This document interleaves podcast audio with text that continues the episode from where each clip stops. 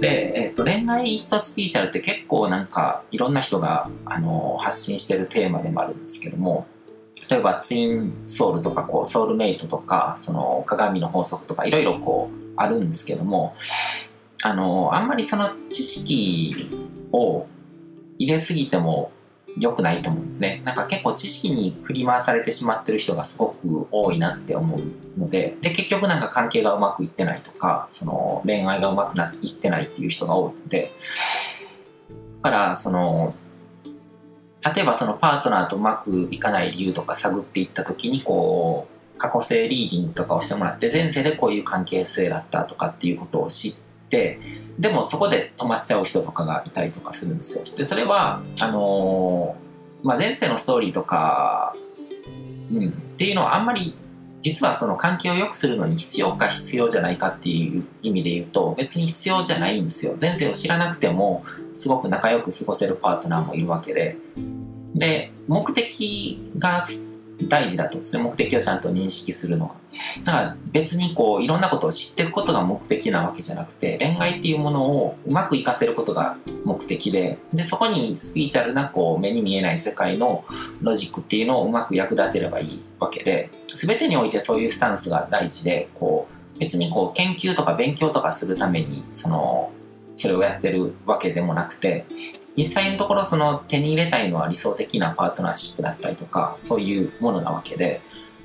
でそういう意味で言うとこう恋愛っていうものに関してこう抑えておかないといけないのはこう、まあ、恋愛のパートナーだったりとかそのそういう人ってこう自分にとって一番近しいところにいてる人で近しくいてであの一番こう接触頻度の高い人っていうのは自分自身の本当に鏡みたいなものなんですよ自分の半身って言ってもいいし自分の中にある問題とかをこう浮き上がらせてくれる存在なんですね。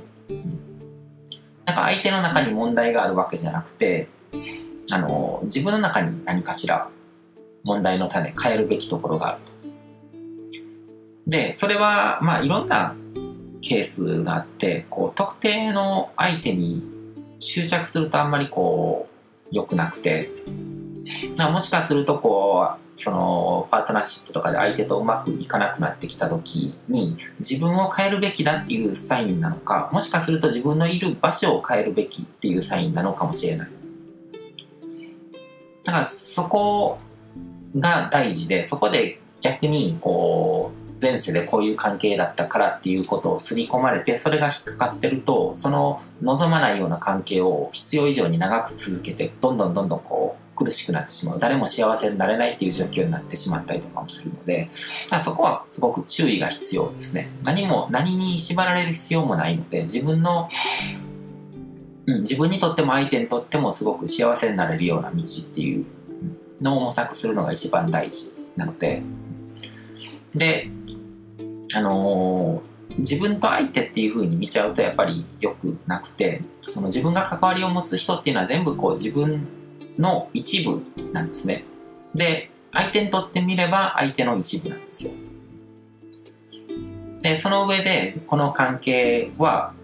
あのー、まだまだ学ぶことがたくさんあるから続けるべきなのかそうじゃないのかっていうことを判断していく必要があって、うん、で全て学びなんですね。人生とか人が生きる意味とかっていうのもあのそれは自分で自由に決めてもいいんですけど僕はこう全て学びだとかこう魂の修行だみたいな感じに捉えるのが一番こう自己成長につながると思うのでそういうふうに捉えてるんですけども、うん、であとはそのうん全てこう自分のこう鏡っていう話をしたんですけどもそれはあの自分に引き寄せられてくる人っていうのもやっぱりその自分の鏡自分を投影しててだからその恋愛相手を引き寄せるとかそういうのとかも今の自分にふさわしい人が引き寄せられるんですね。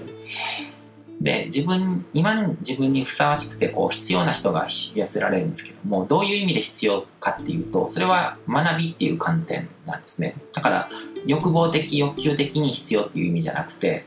今の自分に何か足りないものがあったらそれを分からせてくれる知らせてくれる見せてくれるような人が現れるし、うん、だから例えばこう全然こう自分の自分にとって魅力的な人が現れないとかこう、まあ、ダメ男ばっかし引き寄せてしまうとかっていうんだったらそれはそのダメ男にふさわしい自分が今の自分なんだっていうことを気づかせるためにやってきてるっていうことだと言えると思うんですね。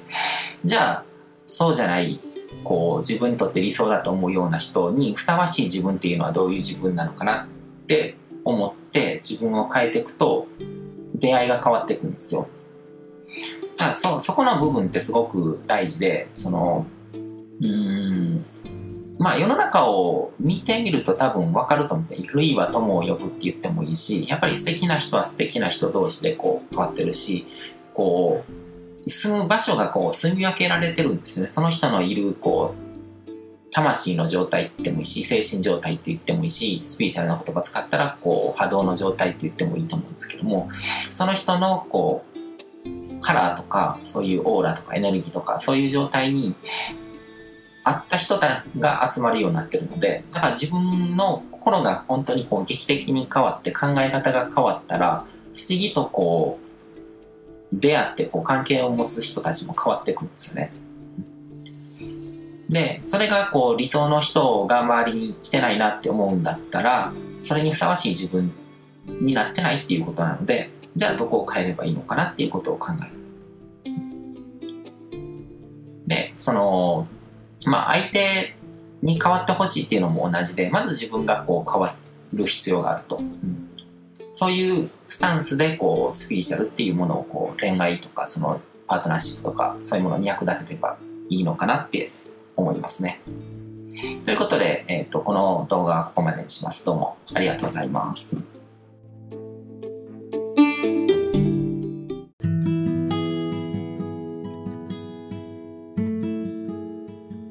今回も最後まで聞いていただいてどうもありがとうございます。